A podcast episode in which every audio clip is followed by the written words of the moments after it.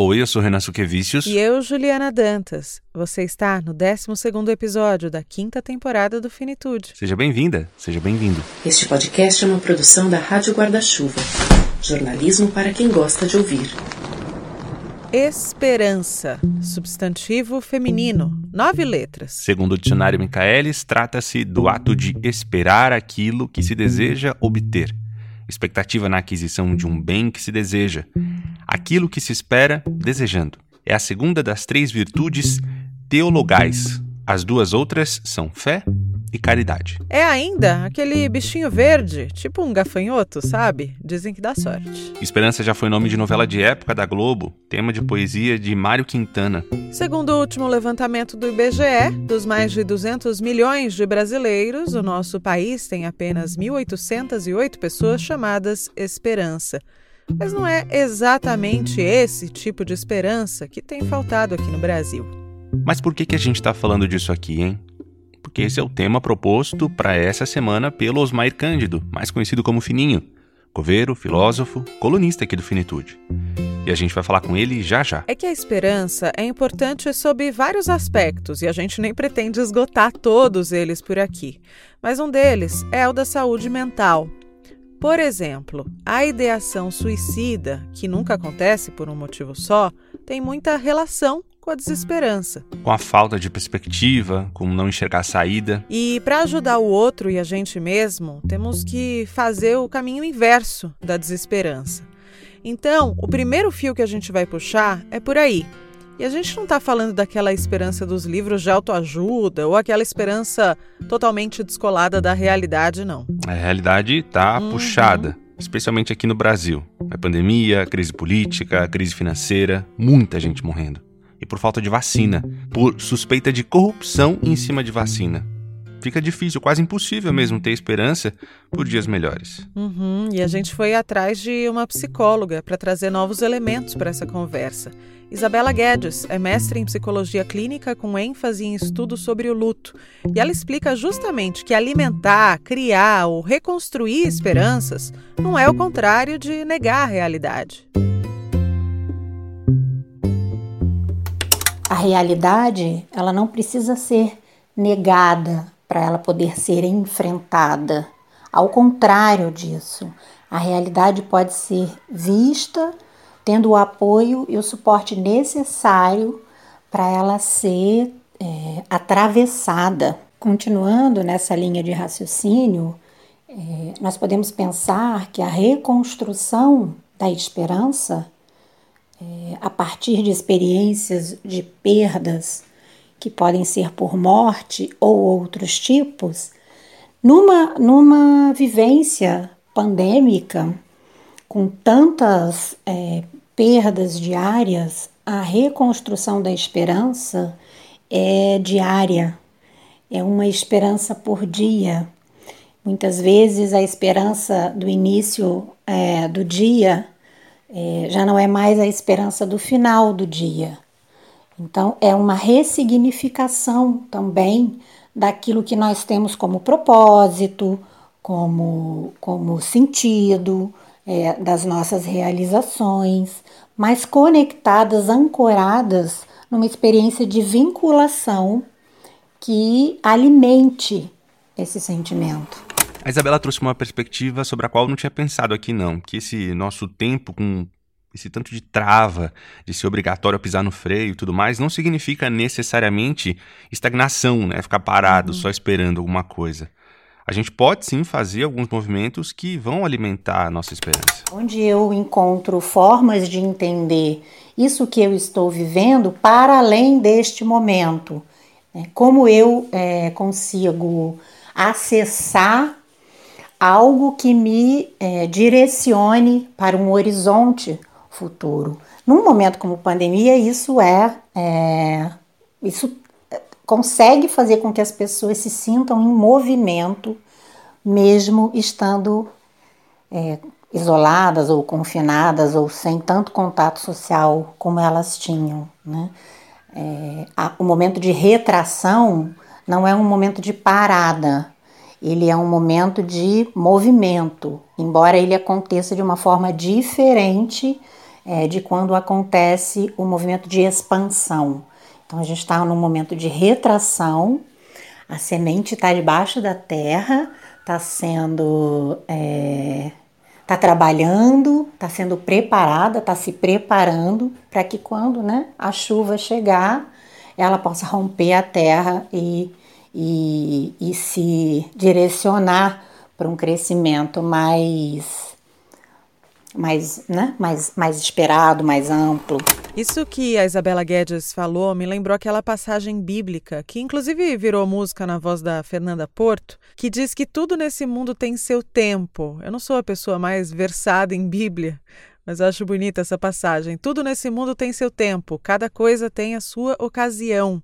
Há tempo de nascer e tempo de morrer, tempo de plantar e tempo de arrancar. É importante a gente notar que, embora essa esperança seja uma sensação, algo que parece existir muito no campo das ideias, né? Na verdade, existe uma série de atitudes concretas que a gente pode tomar para manter essa chama acesa. A gente pode estar, por exemplo, falando é, de um engajamento em algum projeto, que pode ter é, um tamanho desde pequeno a um grande projeto, que pode ser individual ou coletivo. Eu posso ter um projeto de estudar algo que me interessa, eu posso ter um projeto de aprender algo para ajudar as outras pessoas, desenvolver alguma habilidade. Pode ser um projeto mais imediato que eu desenvolva ou que eu já tenha algum potencial ou alguma habilidade pré-desenvolvida e possa é, ser incrementada é, num momento já mais imediato, com os resultados já mais à mão que vão inclusive ajudar a realimentar essa esperança. E eu posso fazer projetos de mais longo prazo, eu posso é, me engajar em alguma, alguma atividade é, social, coletiva, voluntária, de ajuda a, a outras pessoas. Eu posso, é, como por exemplo, né, um projeto mais imediato, adotar um animal. É, que vai me fazer companhia, que eu vá cuidar, que eu vá me sentir é, vinculada e que eu vá querer ver crescer, se desenvolver. Então, esse pode ser, né? É, inclusive durante a pandemia, muitas pessoas optaram é, por essa relação, pela, pelo início desse vínculo. Olha, eu já sou super dessa banda, tenho 12 patas caninas aqui em casa. e você acabou de entrar aí nessa cota, né, Renan? Pois é, a Tutu tá me fazendo aqui companhia e toda a diferença no meu dia, me tirando cedo da cama, é verdade, né? Mas tudo bem, na verdade é até bom às vezes, né? Levantar um pouquinho cedo e eu peço também desculpa ao nosso ouvinte se eventualmente ele ouvir barulhinhos de unhas caninas passando pelo taco do apartamento aqui e pode vazar no microfone porque ela é minha sombra, né? Ela vai para todo canto. Onde eu tô, ela tá, então eu tô gravando aqui com você agora. E claro, ela está aqui ao meu lado. A tulipa é a melhor parte de você, Renan, não fala eu assim. Eu também acho. Ó, e só lembrando aqui que a gente está falando de adoção responsável, tá? O bichinho não é de pelúcia, tem demandas, tem necessidades. Precisa pensar bastante antes de tomar essa decisão, mas uma vez tomada, vai trazer assim uma alegria imensurável. Falo muito por mim. Verdade. Bom, vamos então terminar de ouvir as dicas e os apontamentos da Isabela Guedes. A gente já agradece ela pela participação e depois tocamos a bola para o fininho. Outras pessoas se engajaram em projetos de é, alimentar população de rua, com o aumento né, das pessoas que perderam o emprego e que fi e ficaram em situações é, de carência alimentar. Tem pessoas que estão engajadas em projetos é, para ajudar crianças que ficaram órfãs da própria né, é, COVID, por pais que é, foram perdidos pela Covid. Tudo isso fala de, de alguma, né, em alguma medida de é, formação de laços, formação de vínculos, né, que, se, que pode ser para é, beneficiar alguém, beneficiar alguma situação e que de alguma forma é, seja essa sementinha né, que, que vai sendo cultivada e que algumas os frutos talvez nem a própria pessoa veja. É uma, né, é um início talvez de algum projeto, de algo que exija tanto tempo para se é, concretizar, materializar ali, né, todo o esforço que foi feito, que são gerações seguintes que vão se beneficiar. Esses seriam projetos também é, para promover um mundo melhor para as próximas gerações. Tudo isso são, é, são conexões né, que vão, de alguma forma, participando dessa, dessa promoção e dessa é, restauração, né, dessa manutenção da esperança.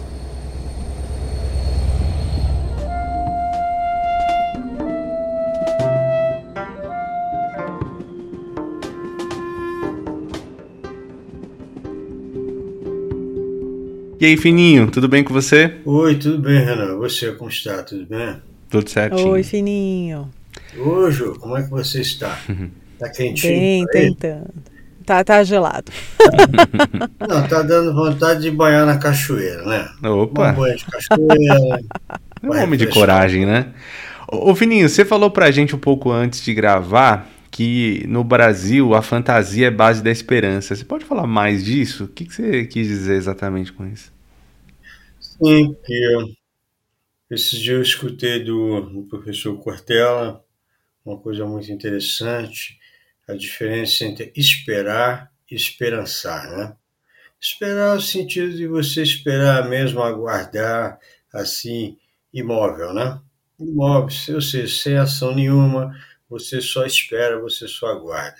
Esperançar seria, como se diz no popular, a pessoa correr é, atrás de, de, de, das suas expectativas, sua, das, sua, das, dos seus desejos seus sonhos, projetos. Acontece que a esperança no Brasil tem forte, tem fortes raízes na fantasia, na ideologia, no ideal que nem é daqui. Eu dou um exemplo para ti, Renan. Olha hum. só a figura de Papai Noel. Como é que você pode esperar algo de um Papai Noel? Vestido daquela forma, num dia de dezembro, em pleno verão do hemisfério sul. Faz sentido isso? Não. E a pessoa espera. Quem não esperou na, quando criança o Papai Noel? Eu não, porque eu já sabia, mas tem um monte de criança que espera até hoje. Tem adulto que espera ainda Papai Noel. Espera. Isso aí eu estou dando só um exemplo de uma das raízes da fantasia. Então, se, se tem uma ideia de, de justiça no Brasil, por exemplo, que é uma ideia fantasiosa. Para mim é triste falar isso, mas é. Como é que você pode ter justiça numa desigualdade imensa entre as maiores do mundo? Para não dizer que é a maior do mundo, não vamos dizer que eu estou, exagerando, que eu estou sendo até grosseiro. Não estou sendo grosseiro, não. Olha que enorme fantasia. E como você pode é, é, compor uma sociedade com, esse, com essa imensa desigualdade. É impossível. Se a sociedade, todos são sócios. Como é que eu posso ter um sócio que não tem nem sapato e não tem nem água para beber e o outro bebe água vinda do Canadá, assim, até joga para o cachorro dele e tal? Será que são iguais? Com a quantidade, a porcentagem de gente presa no Brasil, tem, tem essa ideia da igualdade ainda? Chega a ser triste esse pensamento. Chega a ser triste. Então tem raízes como essa, essa esperança? Na fantasia.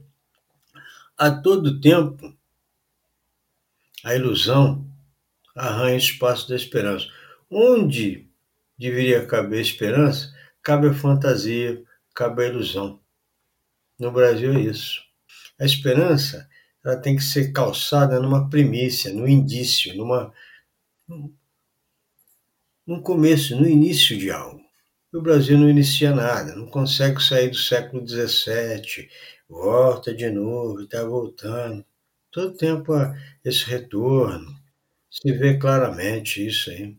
Quer dizer, se a pessoa desejar ver. Agora, se não desejar ver também, desculpe, não há, o sujeito que não quer entender, não adianta se explicar mil vezes, não adianta.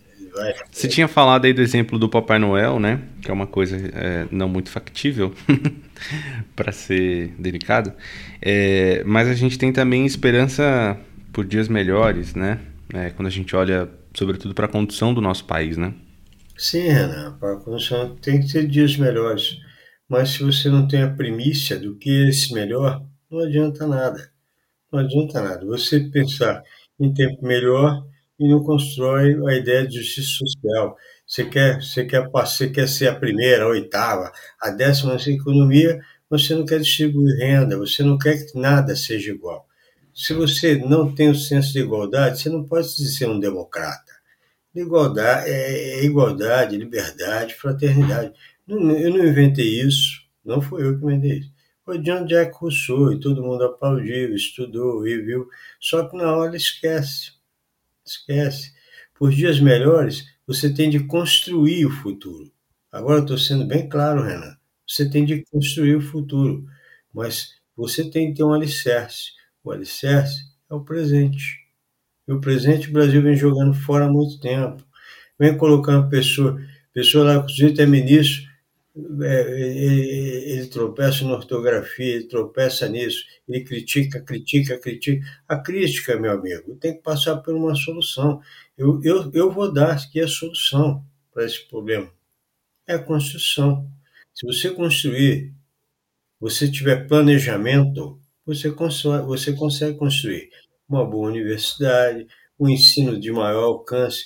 O Brasil precisa de, de ensino de maior alcance não de tanta bolsa para universitário, bolsa para universitário, bolsa para universitário, e chega ao ponto de desprezar a ciência. O que, que valeu ter tanto universitário? O que, que valeu ter tanta gente pesquisando? Muito bom.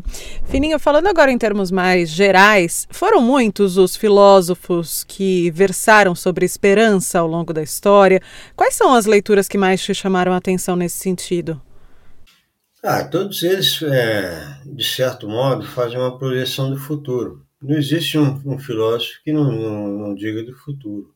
Aí você tem várias correntes. A, a corrente que mais me agrada é o existencialismo, de Soren Kierkegaard, Nietzsche, Sartre, Arthur Schopenhauer, de certo modo, um crítico, sendo esses dois últimos, Nietzsche e Schopenhauer, uns, um, uns críticos da obra de Manuel Kant.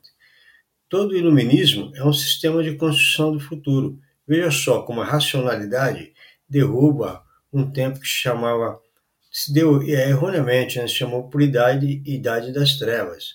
A racionalidade de Immanuel Kant constrói o iluminismo.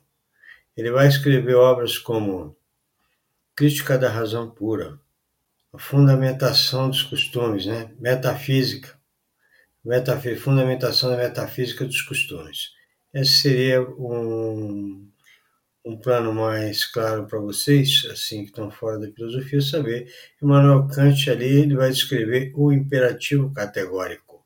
Ou seja, se você quiser quer ser livre, você quer ser livre, o que pode perguntar aos meus ouvintes? O que seria ser livre? Ser livre para Kant e também para mim é cumprir o seu dever. Depois de cumprir o seu dever, você será livre. Você pode fazer o que você quiser. Se você é livre, mas não cumpriu o seu dever, então você está preso ao dever. É, Nietzsche critica muito, Schopenhauer também, mas isso passa para a Constituição da Alemanha. Ô, Fininho, dizem que a esperança é a última que morre. É, você, por acaso, não encontrou com ela no seu trabalho, não, né? Ah, já enterrei um monte.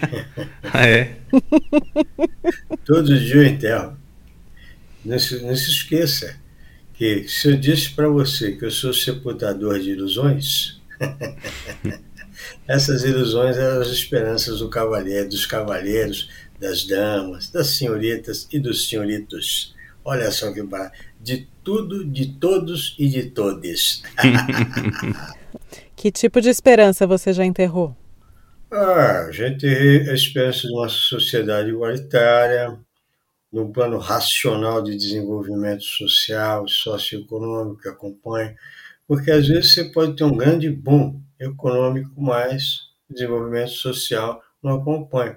É que dizem aí, olha, fulano, ah, mas no tempo de fulano a gente comprava isso, fazia aquilo, mas o desenvolvimento social não se deu assim, não se deu.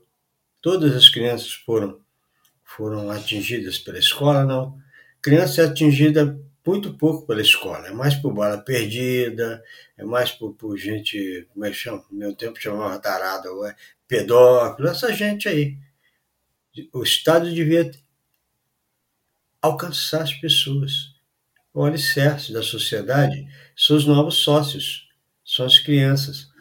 Onde elas são afetadas? Só em parte ruim. Você não vê o projeto, é tão ruim que tem criança esperança. Olha aí. Pedindo esmolinha na televisão. Estou mentindo? O país que é rico, que é campeão do futebol, que tem rei do futebol, rei da música, rei daquilo, rei do calote, rei do não sei o quê. O que, acontece? Criança, esperança. Quer dizer, que a sua esperança pede moedinha, porque você não planejou. Ninguém tem um projeto, nada. Só, só silêncio. Aí é um ataque desgraçado em cima de Paulo Freire. Esse pergunta ao cara: vem cá, meu irmão, qual a obra do Paulo Freire que te, te faz assim? Qual é a máxima dele? O que, que ele pensa? É, é, só porque ele também não estudou nada, não sabe nada. Né? Passou. E aí, pessoas que já com a minha idade, já. já quem está com a minha idade de 60, estava pensando no bola 7, 7-0, e de lá covinha, né? Já está chegando a hora. E nada. O que, que aconteceu? Para que, que serviu? Para nada. Olha aí. E os outros países, eu acho que isso é diferente, Juliano. É pensado. Por exemplo, Coreia, Japão. Eu acho que é pensado. Quer outro? Alemanha. Quer outro? Áustria. Quer outro? Quer outro? Quer outro? China. Quer outro? Suécia. Aí sim, você tem esperança.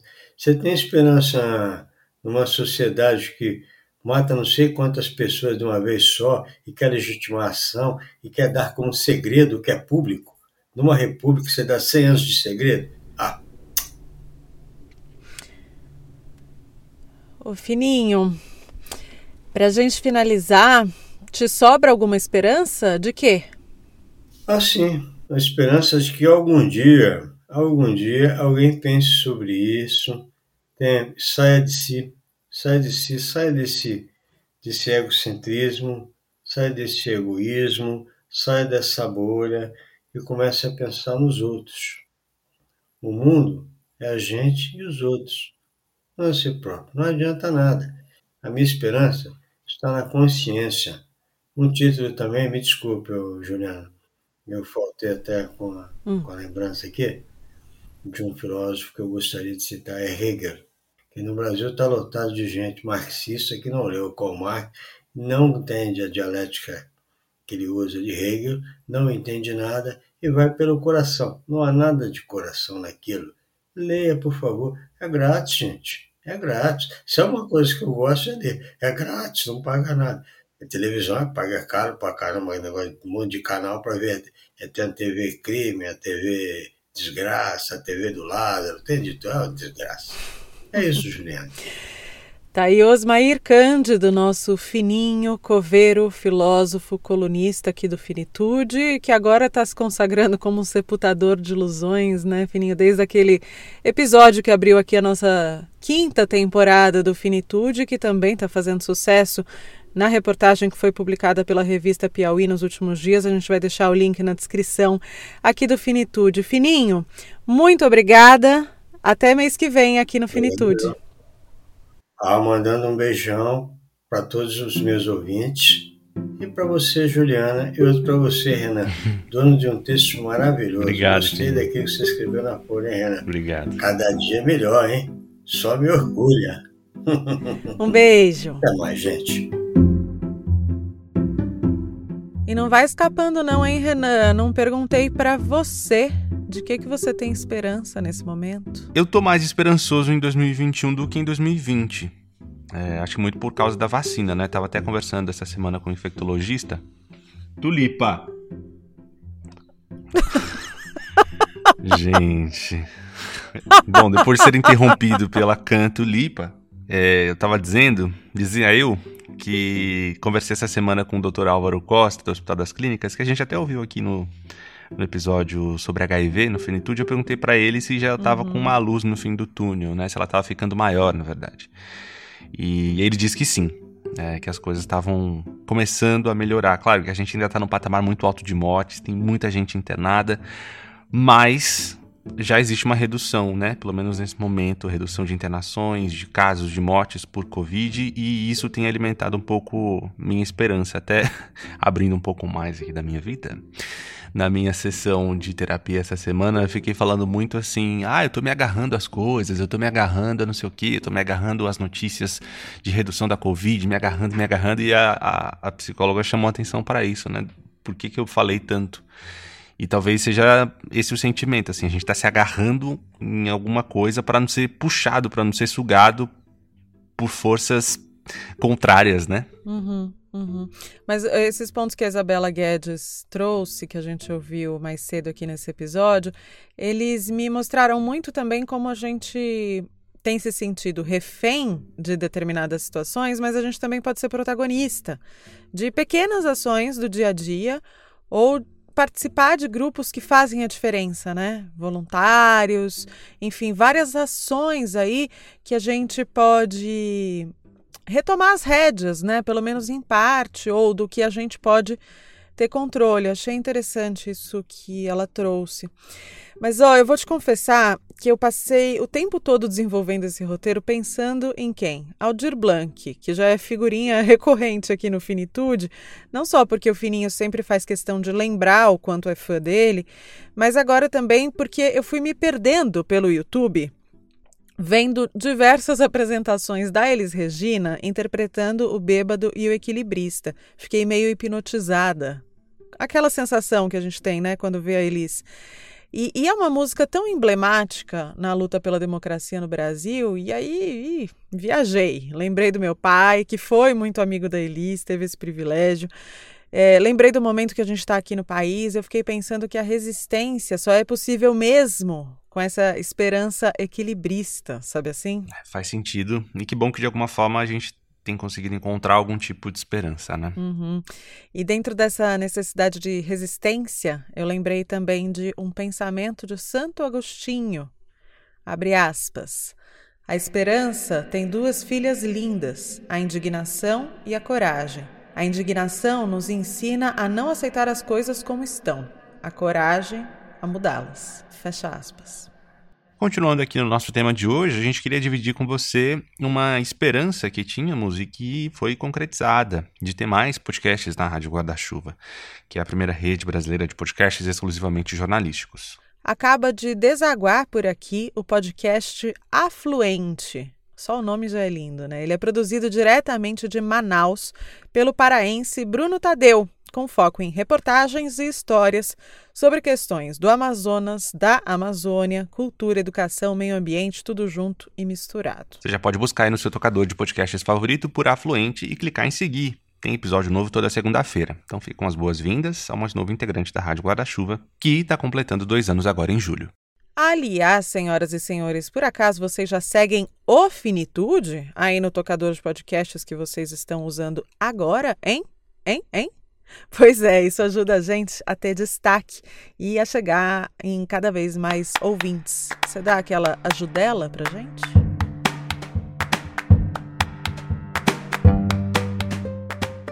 Vamos agora aos finalmente. Eu e Ju fizemos tudo isso aqui de cabo a rabo. Apuração, produção, entrevistas, captação de áudio, decupagem, roteiro, apresentação, edição, mixagem de som, sonorização, a arte gráfica e todos os trâmites para que o programa chegue aí até o seu ouvido. Tudo isso leva tempo e custa dinheiro e a gente só pode contar com a sua colaboração em apoia.se barra finitude podcast. A partir de 10 reais já é possível colaborar.